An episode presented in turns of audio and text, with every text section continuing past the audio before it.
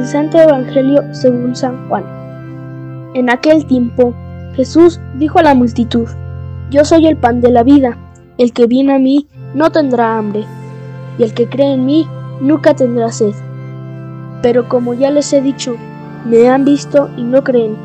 Todo aquel que me da el Padre viene hacia mí, y el que viene a mí yo no lo echaré fuera, porque he bajado del cielo no para hacer mi voluntad, sino la voluntad del que me envió. Y la voluntad del que me envió es que yo no pierda nada de lo que me ha dado, sino que lo resucite en el último día. La voluntad de mi Padre consiste en que todo el que vea al Hijo y crea en Él tenga vida eterna y yo lo resucite en el último día. Palabra del Señor.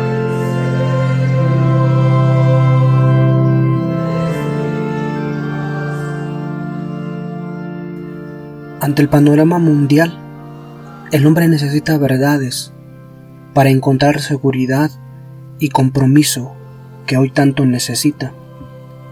Desde el punto de vista religioso ocurre lo mismo. Debemos entender que así como hay preocupación por uno mismo por los demás, Dios también se preocupa por ti, por mí, por todos. A Dios le interesa todo sobre nosotros. En ese interés, Dios nos habla y nos revela su voluntad.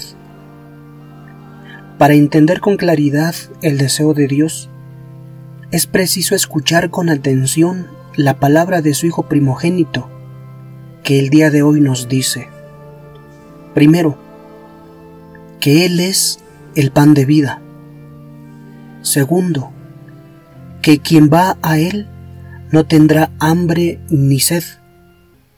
Y tercero, que la voluntad del Padre es que viendo y creyendo en el Hijo, se tenga la vida eterna y sea resucitado en el último día. Con estas afirmaciones, entendemos que Dios nos está invitando a participar de su vida divina. Ante estas palabras, nos toca hacer algo muy sencillo creer en Cristo Jesús. Porque en la voluntad de Dios descubrimos la misión del Hijo, que es la de ayudarnos a alcanzar ese deseo divino.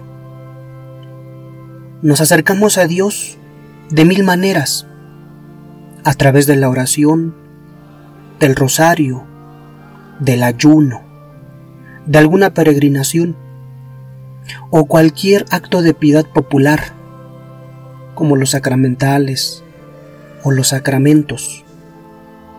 En estos últimos, debemos creer realmente que Cristo está presente en la Eucaristía, ya que es uno de los sacramentos en los que participamos con mucha frecuencia para encontrarnos con el pan de vida y comulgarlo. Pero ¿qué papel tiene la Eucaristía en nuestras vidas?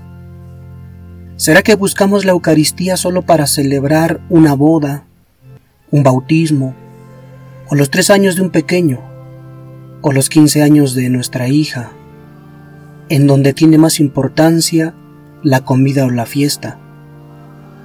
¿O buscamos realmente la Eucaristía con amor, porque sabemos que alimentados con el pan de vida tenemos vida eterna? Queridos hijos de Dios, no cabe duda que el gesto más grande que podemos hacer en esta vida es recibir a Jesús, pan de vida, en el sacramento de la Eucaristía. Pero quizá, ante esta crisis, no podemos participar de la Eucaristía, pero como iglesia llena de fe, sabemos que llegado el momento podremos hacerlo, y cuando eso pase, hagámoslo con amor, por eso tengamos presente que al participar de la Eucaristía necesitamos de fe para creer verdaderamente que Cristo está en la Eucaristía. Al participar del sacramento necesitamos confesarnos, así que hagamos muy bien un examen de conciencia y cuando pase esta contingencia, lo primero que busquemos sea el sacramento de la confesión. Al participar de la Eucaristía, necesitamos ser puntuales. No se vale llegar tarde. No se vale llegar en el canto de entrada o en el acto penitencial. debemos, en la medida de lo posible, llegar con anticipación. Al participar de la Eucaristía, necesitamos ofrecer nuestra propia intención. Es cierto, el que preside la Eucaristía hace públicas ciertas intenciones, pero eso no impide que tú, en tu interior, hagas tu propia intención. Al participar de la Eucaristía, necesitamos recibir la comunión con respeto, haciendo un acto de reverencia antes de comulgar. Y por último, hacer una acción de gracias después de recibir la Santa Comunión. Si hacemos esto, realmente aprovechamos la vida que nos da Cristo Jesús, vida que supera el tiempo y nos introduce en el misterio del Padre, en su alegría y luz infinita. Que así sea.